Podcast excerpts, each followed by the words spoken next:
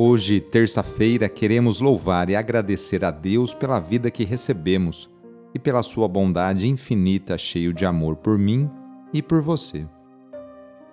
Iniciemos essa oração invocando a Santíssima Trindade. Em nome do Pai, do Filho e do Espírito Santo. Amém. Senhor nosso Deus, nosso Pai, nós cremos em vós, nós esperamos em vós, nós vos amamos nós vos agradecemos este dia e vos damos graças porque estamos com vida. Oferecemos este dia ao Senhor com todas as nossas alegrias e sofrimentos, com todos os nossos trabalhos e divertimentos. Guardai-nos do pecado e fazei de nós instrumentos de vossa paz e do vosso amor. Ajudai-nos a observar vossos santos mandamentos. Amém. Nesta terça-feira, dia 18 de abril, o trecho do Evangelho é escrito por João, capítulo 3, versículos de 7 a 15. Anúncio do Evangelho de Jesus Cristo, segundo João. Naquele tempo disse Jesus a Nicodemos: Vós deveis nascer do alto. O vento sopra onde quer, e tu podes ouvir o seu ruído, mas não sabes de onde vem nem para onde vai. Assim acontece a todo aquele que nasceu do Espírito. Nicodemos perguntou: Como é que isso pode acontecer? Respondeu-lhe Jesus: Tu és mestre em Israel, mas não sabes estas coisas? Em verdade, em verdade te digo: nós falamos daquilo que sabemos e damos testemunho daquilo que temos visto.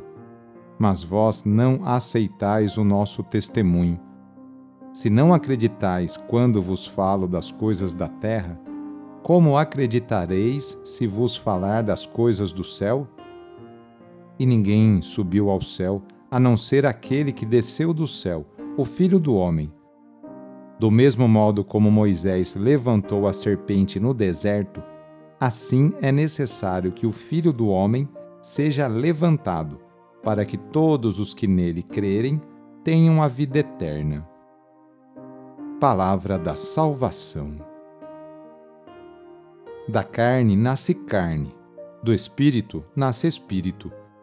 Na língua grega, o mesmo vocábulo, a mesma palavra, pode designar o vento, o sopro e o espírito.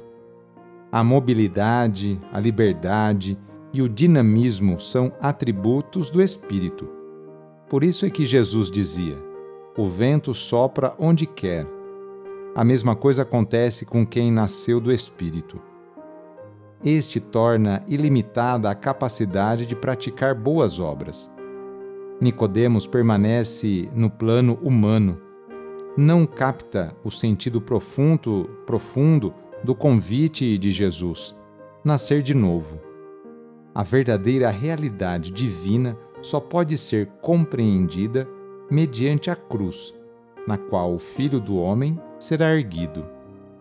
Jesus vem de Deus e merece fé, porque testemunha o que viu e ouviu junto do Pai. Todo cristão, eu e você, todos nós, evangelizadores, para ser confiável, deve dar testemunho de profunda intimidade com Deus. Nesta oração, vamos pedir a Deus que abençoe todas as pessoas que estão se qualificando para melhorar de cargo e responsabilidade em seu trabalho, ou aquelas que desejam retornar ao mercado de trabalho. Vamos pedir a Deus que abençoe todos os estudantes. Senhor nosso Pai, fonte da sabedoria, ajude todos os alunos em seus estudos, aqueles que estão nas escolas, nas faculdades, nos cursinhos ou estudando de forma autônoma. Derramai vossa graça em seus corações. Abra o seu entendimento para que possam aprender e assimilar todos os ensinamentos transmitidos pelos professores.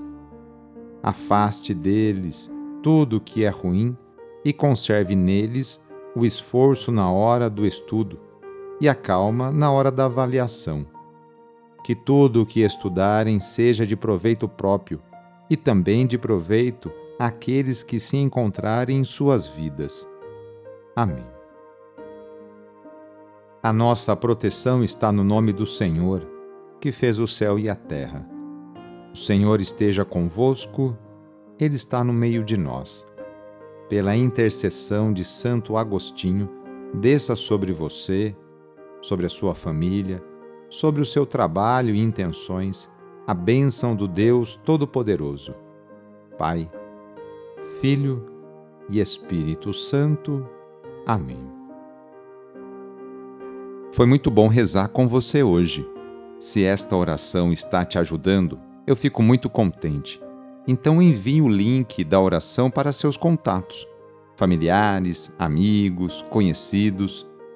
Eu sou o padre Edmilson Moraes, salesiano de Dom Bosco, e moro atualmente no Colégio Salesiano Santa Terezinha, em São Paulo. Que Deus continue abençoando você e sua família. Abraço e até mais!